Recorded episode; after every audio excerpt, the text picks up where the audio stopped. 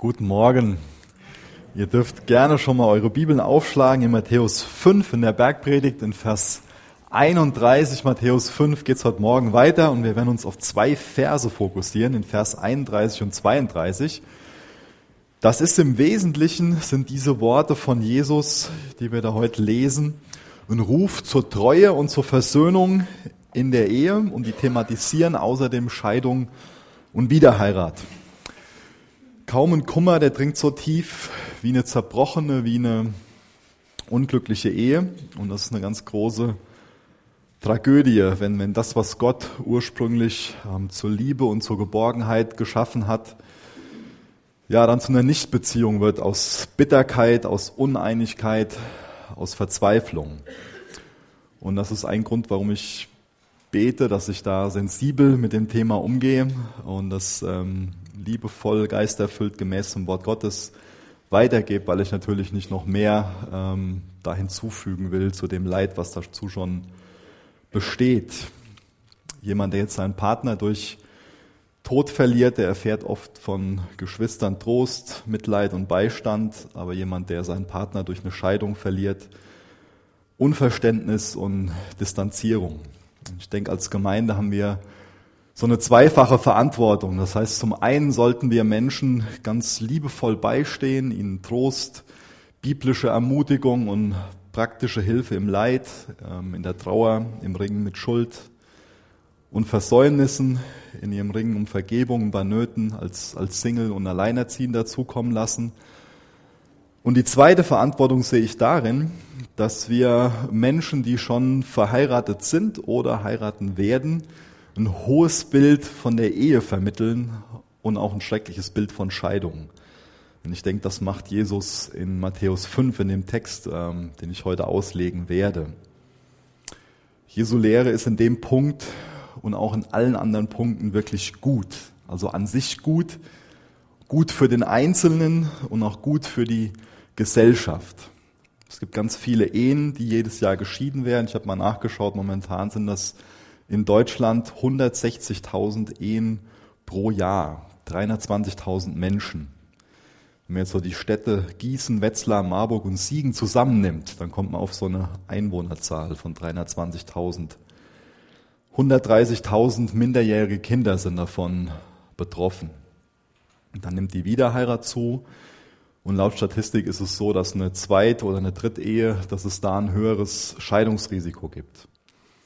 Und das sind gesellschaftliche Veränderungen. Und äh, dadurch haben wir als Gemeinde oder Gemeinden insgesamt da neue Herausforderungen. Wie geht man jetzt mit diesem Trend um? So ein Trend, der auch ähm, dahin geht, dass Scheidung und Wiederheirat in Theorie und in Praxis immer weniger begrenzt wird und in erster Linie nicht mehr so als ein Problem oder als eine Abweichung von einer Norm gesehen wird, sondern als eine einfache Lösung oder Normalität. Wie sollen wir als Gemeinde damit umgehen? Eine herausfordernde Frage. Ich bete noch mit uns, bevor wir dann die zwei Verse lesen. Jesus, danke für dein Wort. Danke, dass du ein treuer Hirte bist. Gott, danke, dass du dich als liebevoller Vater geoffenbart hast. Danke, dass wir als Kinder deinen Geist haben. Danke, dass du überhaupt willst, dass wir deine Kinder sind. Danke, dass du jedem von deinen Kindern deinen Geist gegeben hast. Danke, dass wir dein Wort haben. Und ich bitte dich, dass wir durch deinen Geist dein Wort verstehen. Ich bitte dich, dass wir deinen Geist unseren Tröster sein lassen, auch denjenigen sein lassen, der uns korrigiert. Jesus, hilf du uns ähm, in allen Bereichen unseres Lebens, dich zu ehren. Ich danke dir, dass du nicht irgendwas aussparst, sondern uns ja komplett in dieses Leben führen willst, ähm, wo wir heute Morgen schon Johannes 10 von gelesen haben. Und ich bitte dich, dass wir ganz neu von dir ergriffen werden, dass wir ganz neu sehen, wie wunderbar dein Wort ist, wie wunderbar dein Ratschluss ist. Ich bitte dich, dass du uns davor bewahrst, irgendwie ähm, arrogant und, und hochnäsig, dogmatisch zu sein. Gib du uns dein, dein Herz, Herr. Ich danke dir für dein Wort und bitte dich um Segen für diese Zeit. Amen. Matthäus 5, Vers 31 und 32 lese ich aus Gottes Wort.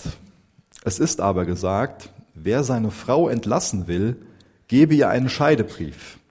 Ich aber sage euch, jeder, der seine Frau entlassen wird, außer aufgrund von Hurerei, macht, dass mit ihr Ehebruch begangen wird.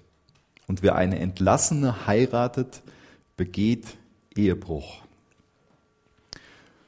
Auch hier ist es wieder unheimlich wichtig, ähm, diese Aussagen von Jesus zum Thema Scheidung und Wiederheirat im damaligen Kontext zu sehen. Also zum einen zu, zu wissen, äh, in was für einer Situation sagt Jesus das, aber auch so den Hintergrund des antiken Judentums ähm, im Hinterkopf zu haben, ähm, weil wir es nur so vernünftig verstehen können. Ähm, der direkte Zusammenhang ist derjenige, dass ja die Pharisäer auf Jesus ähm, zukommen, mit ihm diskutieren, debattieren und Jesus sie mit ihrer falschen Haltung konfrontiert, dass sie das Wort Gottes falsch auslegen. Und so der historische Zusammenhang, also so der Hintergrund des antiken Judentums, das ist derjenige, dass es damals zwei rivalisierende Rabbinerschulen gab. Vielleicht hat schon mal der ein oder andere was von einem Rabbi Hillel gehört. Das ist so der Wertliberale. Wenn er jetzt von den ähm, Pharisäern diese Frage gestellt bekommen hätte, ist es eigentlich egal, aus welchem Grund man sich scheiden lässt, dann hätte er ganz deutlich mit einem klaren Ja geantwortet. Und er hätte das gemacht in Bezugnahme auf einen Text aus dem Alten Testament, 5. Mose 24, Vers 1. Da werde ich jetzt nur mal den einen Vers lesen. Später lesen wir alle vier Verse. Ähm, ich lese den mal schnell vor. 5. Mose 24, Vers 1. Da wird ähm, ja diese Praxis beschrieben. Wenn ein Mann eine Frau nimmt und sie heiratet und es geschieht, dass sie keine Gunst in seinen Augen findet, weil er etwas Anstößiges an ihr gefunden hat, und er ihr einen Scheidebrief geschrieben, ihn in ihre Hand gegeben und sie aus seinem Haus entlassen hat. Die große Diskussion, die es da zwischen diesen beiden Schulen gab, die entsteht über dieses Wort Anstößiges. Das wurde verschieden verstanden und das ist heute noch ähm, ja, ein Punkt, wo wir nicht klar sagen können, das bedeutet das oder das. Für diesen Rabbi Hillel ähm, er hat dieses Wort anstößig ganz weit ausgelegt. Also für ihn war das alles, was einem Mann nicht gefällt. Und wozu das bei Männern führen kann, das kann man sich vorstellen. Ja. Ebenso wie äh, beliebt so diese Sichtweise von ihm bei Männern war. Und dann gab es die andere Schule, die Schule von dem Rabbi Shammai. Er ist eher so der Wertkonservative gewesen. Und er verstand dieses Anstößige als was Unreines im sexuellen Sinn, sprich als eine Unkeuschheit, als eine Untreue. Also unter diesen Umständen, zum einen, ähm, wenn eine Frau nicht mehr als Jungfrau in die Ehe gekommen ist oder ein Verhältnis mit einem anderen Mann gehabt hat, dann hat er gelehrt, unter dieser Voraussetzung darf dann ein jüdischer Mann so einen Scheidebrief aufsetzen und den konnte er dann seiner Frau überreichen und damit war dann die Ehe aufgelöst. So ein Scheidebrief, ähm, das konnte so, bei mir sind es jetzt hier fünf Zeilen sein.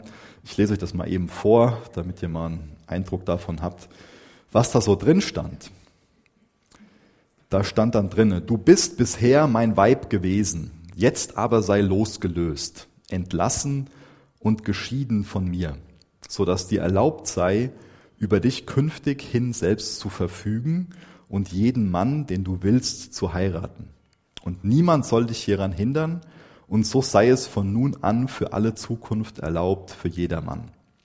So erhältst du von mir den Scheidebrief, die Urkunde der Entlassung und ein Geld der Loslösung nach dem Gesetz Mose und Israel. Und dann war das unterschrieben von zwei Zeugen und die Ehe war aufgelöst. Jetzt gibt es einen Geschichtsschreiber, den Josephus, durch den haben wir viele Informationen zur damaligen Zeit, im ersten Jahrhundert. Und der hat uns überliefert, dass die Haltung von dem Hillel, dass die so zur allgemeinen Haltung im Volk wurde. Das heißt, wenn das Essen angebrannt war oder die Frau mal ein Loch ins Hemd gebügelt hat, dann konnte der Mann hergehen und seine Frau entlassen. Und für uns ist jetzt so hanebüchend. Ähm, das war damals normal, ja. Da hat keiner komisch drüber gedacht. Da waren die davon ausgegangen, dass sie sogar noch Gottes Wort dann durch dieses Wort anstößig da im Rücken haben und haben mit einem guten Gewissen genauso gehandelt. Und das ist die Situation, in die Jesus hinein diese Worte spricht. Das heißt, damals galt es als was Anstößiges, ähm, wenn sich der Mann in eine andere Frau verliebt hat, galt es als was Anstößiges für die Ehefrau. Und was kann denn die Ehefrau dafür, wenn der Mann sich in eine andere Frau verliebt? Ja, ich meine, das ist verrückt. Und was sie gemacht haben, ist, dass ähm, also es gab diese unterschiedliche Auffassung davon, was was Anstößiges ist. Aber beide haben gesagt, dass im Falle von etwas Anstößigem die Scheidung geboten ist. Auch das ist ein wichtiger Hintergrund dazu. Beide haben das gelehrt. Wenn was Anstößiges da war, ging es nicht in erster Linie darum, dass es eine Versöhnung gibt, sondern die haben gesagt, wenn was Anstößiges passiert ist, dann sollte man sich scheiden lassen. Und dann ist Wiederheirat möglich. In den Punkten waren die beiden Schulen sich wieder einig. Und auch ähm, dieser Punkt Wiederheirat, das war in der damaligen Gesellschaft für eine Frau fast gar nicht möglich, alleine so zu überleben. Zum einen sozial, aber auch finanziell. Und jetzt kommen die Pharisäer mit dieser Frage und wollen jetzt wissen von Jesus, ist er jetzt eher auf der Seite von ähm, dem Liberalen oder von dem Konservativen? Wie ist denn Jesus jetzt so? Jetzt fangen wir dir mal Diskussion an. Das ist so das Szenario, was wir uns so vorstellen können. Auf welcher Seite steht jetzt Jesus? Das wollen jetzt die Pharisäer wissen. Und Jesus stellt sich nicht auf eine Seite, sondern er äh, stellt sich quasi auf eine dritte Seite. Und um die Seite ein bisschen mehr verstehen zu können, wir haben jetzt in der Bergpredigt nur einen kurzen Ausschnitt, aber in Matthäus 19 bekommen wir in einer ähnlichen Situation, ähm, wo dieselbe Frage gestellt wird, aber eine ausführlichere Antwort. Deswegen gehen wir jetzt mal nach Matthäus 19 und da lese ich mal Vers 3 bis Vers 6 vor. Das ist dann so die Antwort ausführlicher, die Jesus zu, diese, zu dieser Frage gegeben hat. Matthäus 19, Vers 3. Und Pharisäer kamen zu ihm, versuchten ihn und sprachen, ist es einem Mann erlaubt, aus jeder beliebigen Ursache seine Frau zu entlassen. Er aber antwortete und sprach, habt ihr nicht gelesen, dass der, welcher sie schuf, sie von Anfang an als Mann und Frau schuf und sprach, darum wird ein Mensch Vater und Mutter verlassen und seiner Frau anhängen, und es werden die zwei ein Fleisch sein, so dass sie nicht mehr zwei sind, sondern ein Fleisch. Was nun Gott zusammengefügt hat, soll der Mensch nicht scheiden. Jetzt kommt also von Jesus diese Gegenfrage. Habt ihr denn nicht gehört? Jesus macht das sehr, sehr gut. Vorbildlich, könnte man meinen, wie er hier antwortet, wie er mit dieser Frage, auch mit dieser Versuchung, haben wir gelesen, wie er damit umgeht. Mit dieser Gegenfrage verweist er auf den eigentlichen Zweck und Sinn der Ehe können wir in Genesis in 1. Mose 1 und 2 nachlesen, warum Gott die Ehe geschaffen hat. Er erklärt, warum es die Ehe überhaupt gibt. Die Pharisäer wollen über Scheidungsgründe philosophieren. Aber Jesus erinnert uns daran, warum es die Ehe gibt. Um jetzt was moralisch bewerten zu können, dann muss ich die Bestimmung, den Sinn und den Zweck von was kennen. Wenn ich jetzt nicht weiß, warum es eine Armbanduhr gibt, wozu die da ist, und ich dann damit versuche, so einen Nagel in die Wand zu schlagen, dann kann ich nur denken, dass es eine schlechte Armbanduhr ist. Ja? Deswegen sollte ich wissen, wozu eine Ehe da ist, um auch zu wissen, ja, wozu sie dient und wo es, wo es hinführen kann und wie man sie so erfahren kann, dass es, dass es ein Segen ist. Und das beschreibt uns Jesus hier. Er gibt uns einige Hinweise darauf, warum es die Ehe gibt. Und das Erste, was uns hier ja klar werden muss, wenn wir in Gottes Wort gehen, dass die Ehe ein Geschenk ist, dass es keine Erfindung von einem einzelnen Menschen oder von der Gesellschaft ist, sondern dass es eine gottgestiftete universale Ordnung ist. Gott sah, dass es nicht gut war, dass der Mensch allein ist. Und das ist ein Grund, warum er die Ehe erdacht hat. Und er hat die Ehe angelegt als eine lebenslange, als eine exklusive Liebesgemeinschaft von zwei Menschen. Ein Mann und eine Frau. Und diese Beziehung soll gekennzeichnet sein von gegenseitiger Liebe und Wertschätzung. Lässt sich ganz viel in Epheser 5 zu lesen.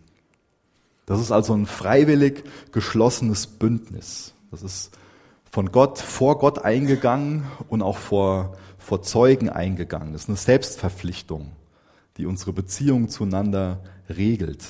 Zwei Menschen verlassen entschieden und auch öffentlich ihre Eltern, um dann eine neue Zelle in der Gesellschaft zu formen und dann ein Fleisch zu werden. Körperliche und seelische Einheit. Dadurch ist es dann auch Gottes Rahmen für Sexualität. Allein in diesem Rahmen der ehelichen Beziehung zwischen Mann und Frau kann Sex also geschützt und erfüllend und im Licht gelebt werden. Und aus dieser Ehe entstehen Früchte, gute Früchte. In der Ehe sollte ich dann zum Guten verändert werden. Die Ehe soll also auch dazu dienen, dass wir Jesus ähnlicher werden. Gott begegnet uns und arbeitet an uns durch den Ehepartner. Das ist also ein Kennzeichen auch von einer gesunden Ehe, wenn wir ein Bewusstsein dafür haben, dass wir ergänzungsbedürftig sind durch den andersgeschlechtlichen Partner. Gott verändert uns in der Ehe. Das ist schon mal für den einen oder anderen jungen Erwachsenen ein großer Schreck, wenn man dann vorher so die Erwartung hat, ähm, ah, wenn ich dann verheiratet bin, dann gibt es nur noch Glück und dann bin ich endlich komplett.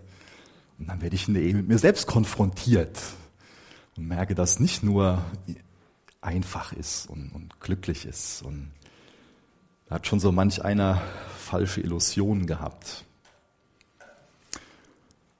Eine weitere Frucht ist, dass wir mit dem Ehepartner zusammen Gottes Liebe verkörpern, Gottes Liebe für den Menschen.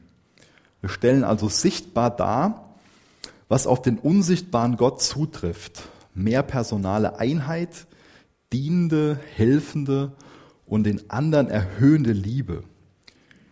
Paulus äh, schreibt ja von diesem Geheimnis von Jesus und seiner Gemeinde, was durch die Ehe geoffenbart werden soll das drückt das gut aus. Das heißt jetzt, um die Ehe zu verstehen, brauchen wir Gott. Und auch um so eine Ehe zu leben, brauchen wir Gott. Das ist wichtig, dass wir das immer wieder merken und auch wissen, dass wir ihn an unserer Seite haben, wenn wir Ehe nach seinen Gedanken leben wollen. Die Reaktion von den Pharisäern auf diese Darlegung von Jesus über dieses Fundament und auch die Dauerhaftigkeit von der Ehe, die können wir jetzt im siebten Vers in Matthäus 19 lesen. Wieder so eine diskutierende Frage. Matthäus 19, Vers 7. Sie sagen zu ihm, warum hat denn Mose geboten, geboten steht da, einen Scheidebrief zu geben und zu entlassen? Er spricht zu ihnen, Mose hat wegen eurer Herzenshärtigkeit euch gestattet, eure Frauen zu entlassen. Von Anfang an aber ist es nicht so gewesen. Wir sehen also hier, dass massiv das Wort Gottes verdreht wurde. In dem Sinne, dass, habe ich eben schon mal auf diese beiden Rabbinerschulen bezogen, dass es gestattet wurde und die Pharisäer aber behaupten, dass es geboten war. Großer Unterschied. Wir lesen jetzt nochmal 5. Mose 24, Vers 1 bis 4, um nochmal den Zusammenhang zu haben ähm, zu diesem Thema Scheidebrief und Mose.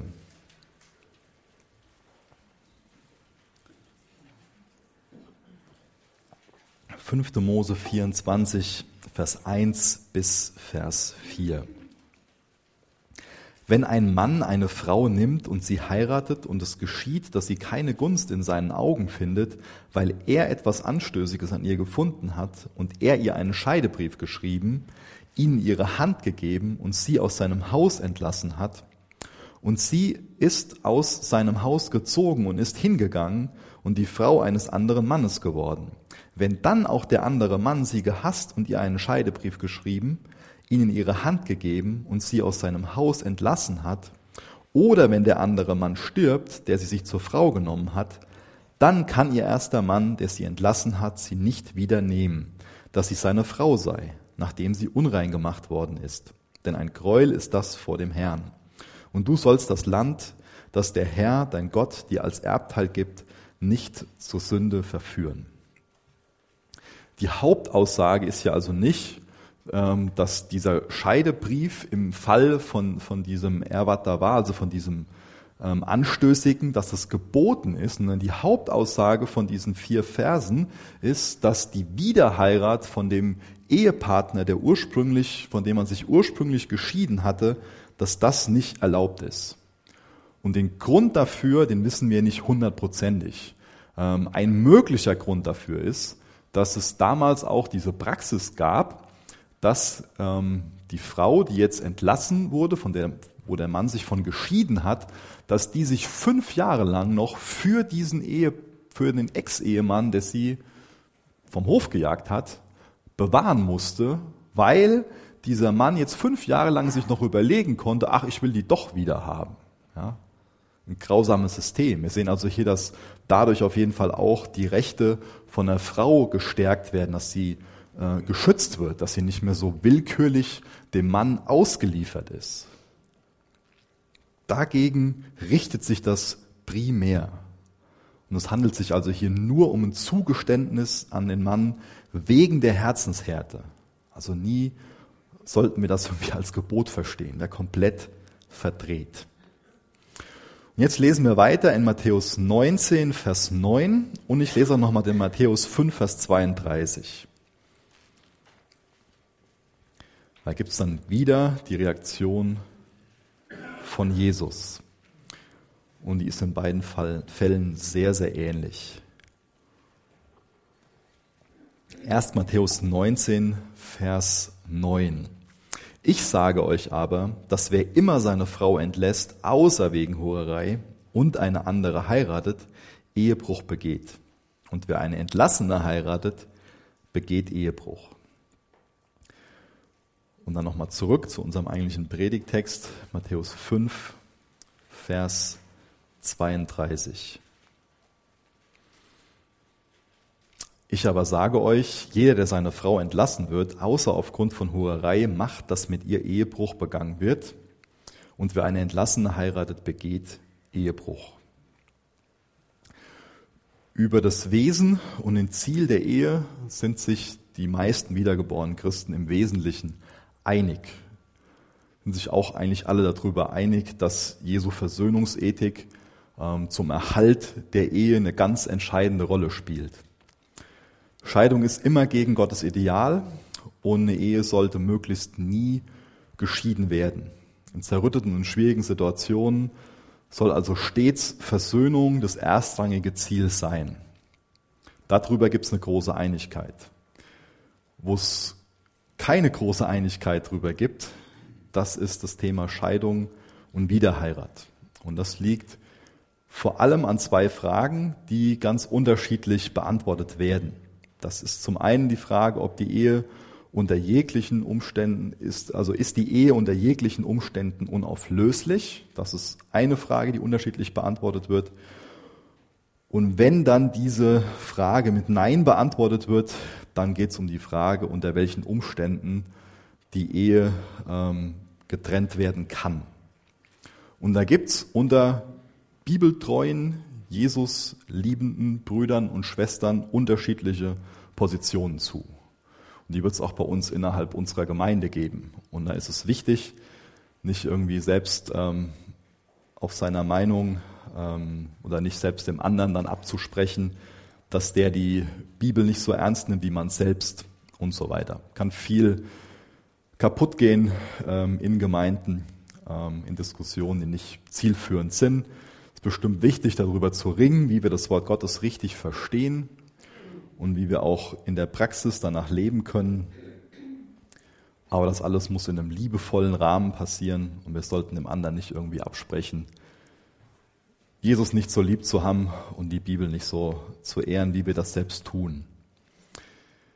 Ich lese mal eine Übertragung, ich sage ganz, ganz bewusst Übertragung von dem Text vor ähm, aus Matthäus 5. Ihr aber habt gehört, dass sich Ehemänner nach Belieben von ihren Frauen scheiden können, einfach durch eine ordnungsgemäße Scheidungsurkunde. Aber ich sage euch, dass euch solch ein unverantwortliches Handeln in ehebrecherische Verbindungen führt. Einzige Ausnahme ist, wenn die Ehe schon gebrochen ist, dann ist der andere der Ehebrecher. Also ein Mann, der sich grundlos scheiden lässt und dann eine andere Frau heiratet, der begeht laut der Aussage von Jesus ganz klar Ehebruch mit seiner neuen Frau. Den Rückschluss, den man daraus ziehen kann, ist, dass eine Ehe vor Gott unauflöslich ist, bis sie gebrochen wurde. Wenn jetzt so eine grundlos Entlassene heiratet, bevor die Ehe gebrochen wurde, dann würde sie die Ehe brechen, wenn sie eine neue Ehe eingeht. Gibt es jetzt also Verhaltensweisen, die eine Ehe brechen? Ich denke, da können wir alle Ja zu sagen. Gottes ursprünglicher und eigentlicher Wille ist die Ehe in Form von einer lebenslangen Treuebeziehung zwischen Mann und Frau. Gottes Idee bedeutet aber nicht, dass wir Menschen diesen Bund nicht brechen können. Ist jetzt die Ehe unter jeglichen Umständen unauflöslich? In dem Fall, dass die Ehe gebrochen ist, scheint Scheidung möglich zu sein. Aber es ist keinesfalls geboten. Das Wort, was hier für Ehebruch steht, das ist Poneia und das umfasst Ehebruch, Unzucht und sexuelle Perversitäten. Scheidung kann bei sexueller Untreue und dem Verlassenwerden durch einen ungläubigen Partner, da können wir jetzt in 1. Korinther 7 nachlesen, 1. Korinther 7, Vers 15 wird dieses Verlassenwerden durch einen ungläubigen Partner beschrieben. Da kann Scheidung möglich sein in dieser korinthischen Gemeinde, da hat es Fälle gegeben, dass nur ein Ehepartner Christ geworden ist. Und dann kann man nachlesen, 1. Korinther 7, Vers 12 bis 14. Ähm, da beschreibt dann Paulus, dass die Scheidungsinitiative ähm, auf keinen Fall von dem gläubigen Ehepartner ausgehen soll. Wenn aber der ungläubige Teil darauf drängt, dann ist es nicht unbedingt notwendig, dass der gläubige Teil an der Ehe festhält. Ich denke, darüber hinaus gibt es auch noch andere Situationen, wo eine Scheidung möglich sein kann. Ähm, gibt ganz viele Fragen rund um das Thema Pflichtenkollision. Ähm, Wenn es einen ethischen Konflikt gibt, ähm, als, als Beispiel, wie sieht das denn aus, wenn es ähm, innerhalb von einer Familie Missbrauch gibt, der, von dem Ehemann aus der Frau gegenüber oder den Kindern gegenüber? Dann ist man ja in einer gewissen, die Ethiker nennen das Pflichtenkollision. Und da ist es wichtig, ähm, auch geistliche Menschen mit einzubeziehen, um dann gemeinsam darum zu ringen, was jetzt gute Entscheidungen sind. Ist es jetzt wichtiger, dann zu Hause wohnen zu bleiben? Oder ist es für die Frau dann verantwortungsbewusster, zum Schutz von den Kindern auszuziehen? Und hier können es jetzt ganz viele andere ähm, Szenarien geben. Ähm, wir leben leider in einer Welt, wo solche Dinge vorkommen wo es auch in, in Einzelsituationen, und das ist wichtig, dass wir das sehen, dass es Einzelsituationen sind, wo wir gar nicht die Möglichkeit haben zu, äh, zu entscheiden, ähm, ob wir sündigen, sondern wo wir nur sündigen können, wo wir nur abwägen müssen, was ist jetzt die schlimmere Sünde. Und das kann in solchen Situationen der Fall sein, wo es so eine Pflichtenkollision gibt. Aber das sind Einzelsituationen. Das ist nicht der Regelfall. Wie sind denn jetzt die Aussagen von Jesus zur Wiederheirat zu verstehen. Jesus gebraucht da ja in Matthäus 19 dieses Verb apollein. Das bedeutet oder wird meist übersetzt mit entlassen. Auch hier ist es wieder gut, das jüdische und das römische Heiratsrecht zu kennen. Sowohl im jüdischen als auch im römischen Heiratsrecht bedeutet ein Recht auf Scheidung gleichzeitig ein Recht auf Wiederheirat. Und ich denke, Jesus hätte sich ausdrücklicher davon abgegrenzt, wenn er eine andere Sichtweise vertreten hätte. Also auch die Aussage von Paulus in 1. Korinther 7, Vers 15, die habe ich eben schon mal zitiert, dass ähm, der ungläubige Partner, ähm, dass der äh, verlassene Teil, dass der nicht gebunden ist, so muss ich sagen, 1. Korinther 7, 15. Das ist auch identisch mit der Sprache im damaligen jüdischen Gesetz, genauso wie dieses Wort entlassen.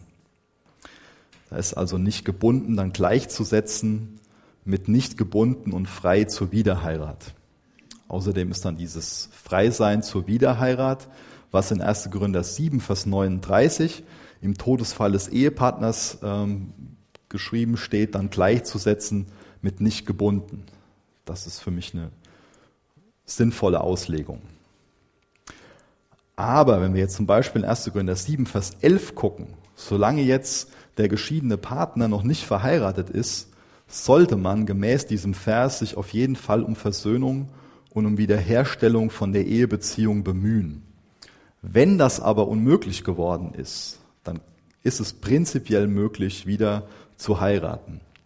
Wenn genug Zeit für die Aufarbeitung von der eigenen Schuld und auch für Buße genommen wurde. Scheidung ist oft ein Hinweis auf Probleme, die im Menschen liegen. Und die Probleme können schnell in die nächste eheliche Beziehung mit hineingetragen werden.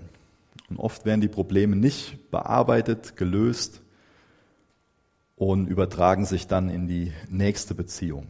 Deswegen steht auch da immer wieder in 1. Korinther 7, Vers 10 bis 16 und auch in vielen anderen Stellen, zum Frieden hat uns Gott doch berufen. Es ist wichtig, dass so Dinge aufgearbeitet werden, dass da Heilung reinkommt und dann wirklich was Neues entstehen kann. Ich fasse das nochmal kurz in drei Punkten zusammen, wo wir jetzt relativ schnell durchgegangen sind. So eine Ehe kann von der Bibel her offensichtlich gebrochen werden. Eine Scheidung wäre somit eine mögliche Konsequenz oder vielleicht besser ausgedrückt Veranschaulichung von so einem Bruch. Das zweite ist, da Jesus nicht explizit von der damaligen Sichtweise, dass es das legitime Scheidung gleichzusetzen ist, mit dem Recht auf Wiederheirat abgrenzt, ist es wahrscheinlich, dass er diesen Zusammenhang auch voraussetzt. Und auch der Hinweis als dritter Punkt, ähm, der Hinweis von Paulus, dass der verlassene Partner, dass der nicht gebunden ist, der spricht aufgrund dieser Parallele zu Vers 39 in Kapitel 7 und auch zum damaligen jüdischen Scheidungsdokumenten für eine mögliche Wiederheirat. Gott hasst Scheidung und er hasst Untreue weil es wahrscheinlich immer schlecht ist für die beteiligten Personen, uns weil, weil es seiner Liebe zu uns nicht entspricht. Das heißt, Scheidung ist nie Plan A. Wenn ich jetzt schon mit der Einstellung, wenn es nicht klappt, dann kann ich mich ja immer noch scheiden lassen, in die Ehe gehe, dann habe ich was ganz, ganz Wesentliches über die Ehe nicht verstanden. Fakt ist, dass Scheidung meist traumatisch ist. Vor allen Dingen auch für die Kinder, aber normalerweise auch für die Erwachsenen. Ehe bedeutet Einheit und Scheidung bedeutet, dass diese Einheit wieder auseinandergerissen wird. Dadurch entstehen Risse, Wunden, die zum Teil nur ganz schwer heilen und es bleiben Narben. Das ist ein Grund, warum Sex in die Ehe gehört, weil es der Vollzug der Ehe ist. Das ist äh, Intimität auf der Grundlage von einem Bündnis. Und das ist genau andersrum als außerhalb der christlichen Gemeinschaft. Da basiert die Ehe auf Intimität. Stellt sich die Frage, was die bessere Grundlage ist. Scheidung gehört für das betroffene Paar und auch für die dazugehörigen Kinder nach wie vor zu den wichtigsten psychosozialen Gesundheitsrisiken. Scheidung tut richtig weh. Nicht nur den Geschiedenen, Studien belegen, dass eine Scheidung verheerende Folgen für Kinder haben kann. Oft durch großes seelisches Leid gibt es äh, langfristig Einschränkungen in Bezug auf Persönlichkeitsentwicklung, emotionale Stabilität, Sozialverhalten und die Lebenseinstellung. Einfluss auf die Fähigkeit, von betroffenen Menschen, anderen Menschen zu vertrauen, Einfluss darauf, was er sich von zukünftigen äh, Beziehungen erwartet und auch Einfluss darauf, wie er mit Veränderungen in seinem Leben fertig wird. Mit der Scheidung sind für die betroffenen Erwachsenen und Kinder nicht nur psychische und soziale Probleme verbunden, sondern häufig auch wirtschaftliche. Außerdem ist jede Scheidung ein negatives Vorbild für die Freunde und auch für den Bekanntenkreis. Und wenn man diese Dimensionen außer Acht lässt, dann widerspricht auch das der Liebesethik von Jesus. Das Neue Testament ähm, hebt so diesen Schutz von Kindern nachdrücklich hervor, aber betont auch ganz allgemein eine Vorbildfunktion, eine Vorbildrolle. Wie sieht das mit der Fragestellung aus, ganz, die ich ganz am Anfang ähm, gestellt habe? Ähm, ich denke, für unsere Fragestellung sind vor allem so die Gründe der steigenden Scheidungszahlen bedeutsam ähm, und die lassen sich ähm, so auf den gesellschaftlichen Wandlungsprozess seit den 1960er Jahren zurückführen. Und dabei fällt auf, dass ähm, sich die klassischen Scheidungsgründe ähm, verändert haben. Ähm, so bis in die 60er Jahre hinein war für ganz viele ähm, Scheidungen der Grund, der genannt wurde, dann Gewalt, Untreue, Alkoholismus, finanzielle Probleme.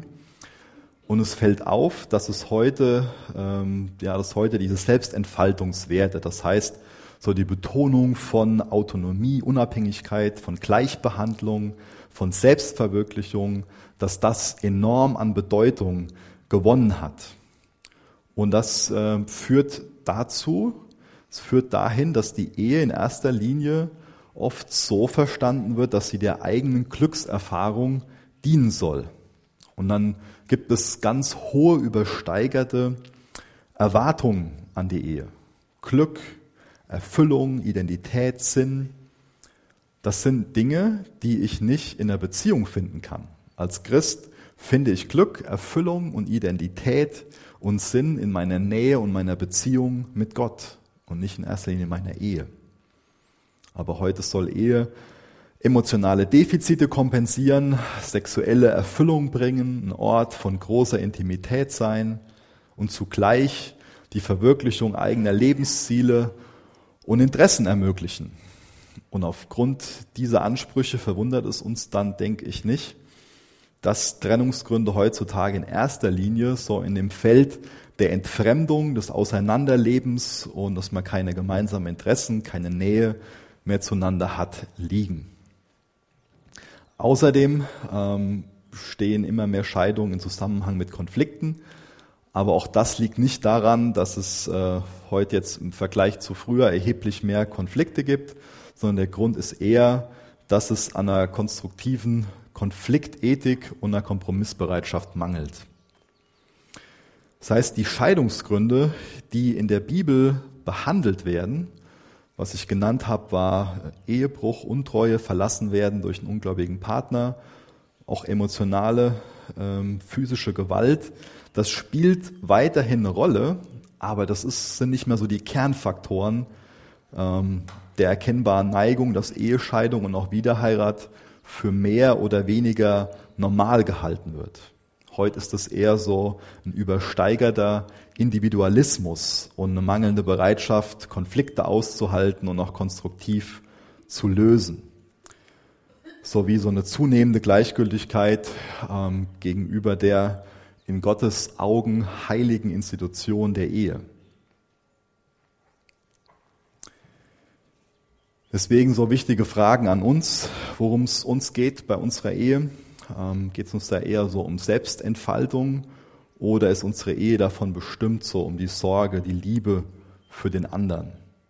Suchen wir in erster Linie so das eigene Glück oder achten wir die Bedürfnisse des Ehepartners und verhalten uns auch in Konflikten konstruktiv? Auch in der Rechtsprechung gab es irgendwann da eine, eine Veränderung ähm, hin zum Zerrüttungsprinzip, das heißt, ähm, dass Scheidung auf das Sterben von der Beziehung und nicht mehr auf eheliche Vergehen, auf das Schuldprinzip gestützt wird. Für uns ähm, fallen auf jeden Fall folgende Scheidungsgründe flach. Eine Sache, die man immer wieder hört, ist, wir passen doch nicht zusammen.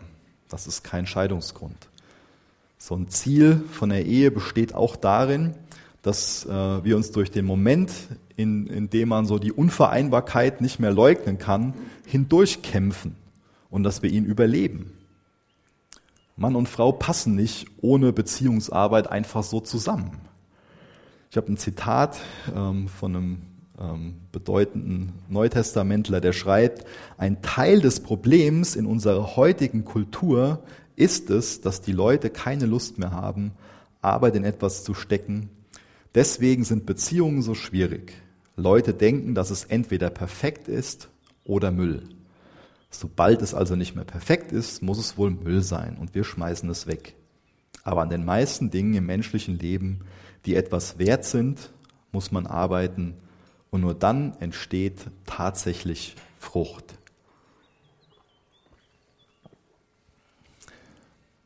Ein weiterer Grund, ähm, der schon mal genannt wird, ist, wir haben uns auseinandergelebt. Das ist so. Menschen leben sich manchmal auseinander. Aber wenn das in der Ehe passiert, ähm, dann ist was falsch gelaufen. Dann liegt jetzt die Lösung nicht darin, die Situation so als schicksalsgegeben hinzunehmen.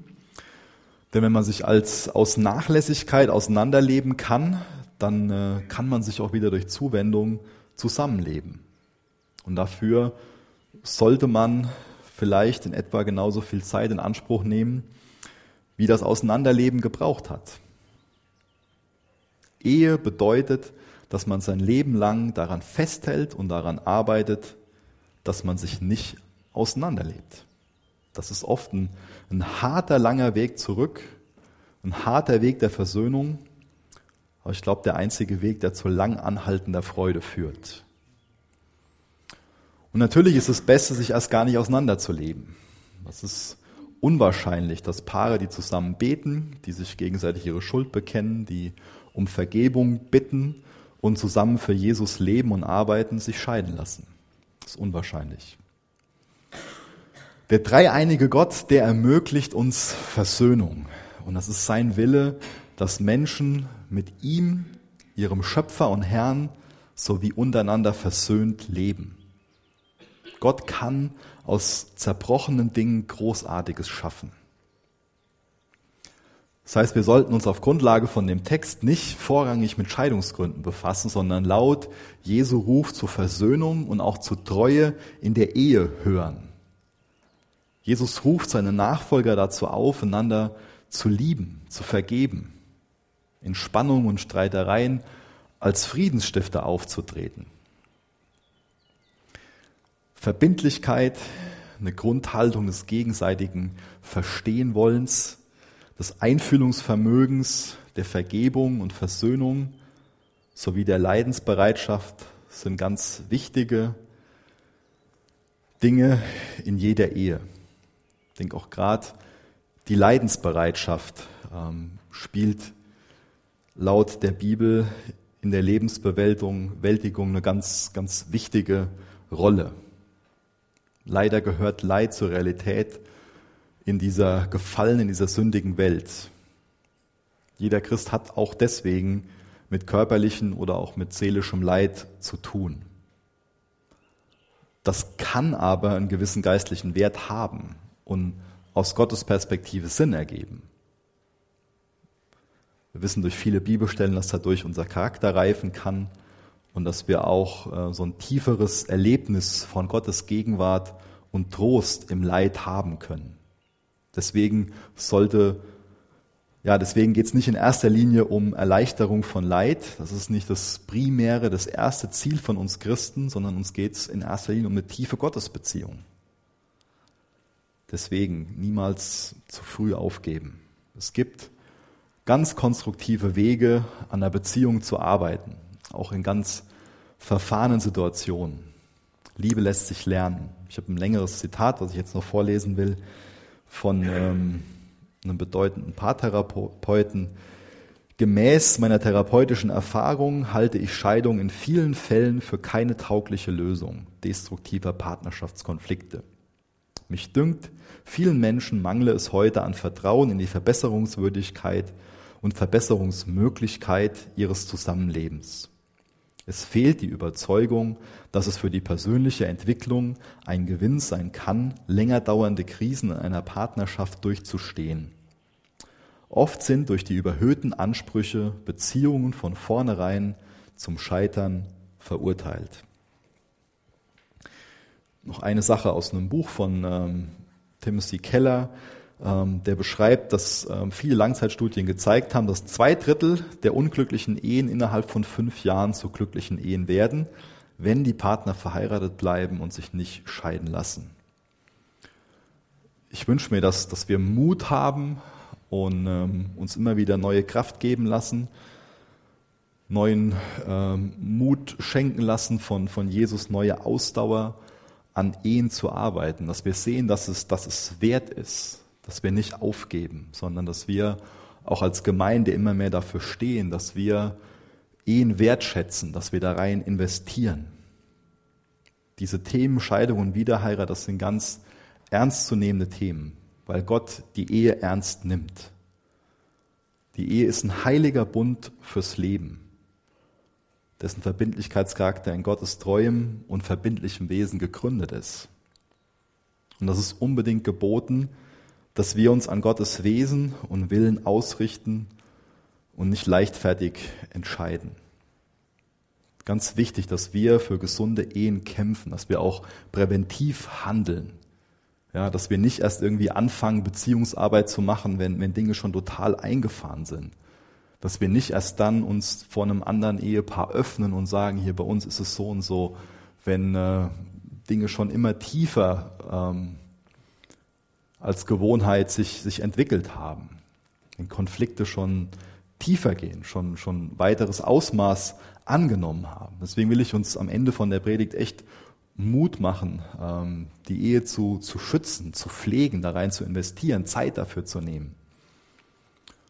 Und auch einzugestehen, möglichst früh einzugestehen, dass man Hilfe braucht. Das ist uns auch als Gemeinde wichtig. Ähm, ich bin sehr dankbar dafür, dass sich ähm, jetzt schon seit einigen Monaten vier Ehepaare treffen, um ähm, gemeinsam so ein, so ein Team zu formen, wo es um Ehevorbereitung geht, aber auch um die Begleitung von jungen Paaren, wo auch in Zukunft hoffentlich noch mehr draus, draus wächst in Bezug auf Ehe, dass wir auch als Gemeinde da unserer gottgegebenen Verantwortung nachkommen und ähm, auch dadurch ein gutes Zeugnis haben und auch viel Segen für uns erfahren, indem wir funktionierende Ehen haben. Ihr dürft gerne noch mit mir aufstehen. Ich will noch mit uns beten.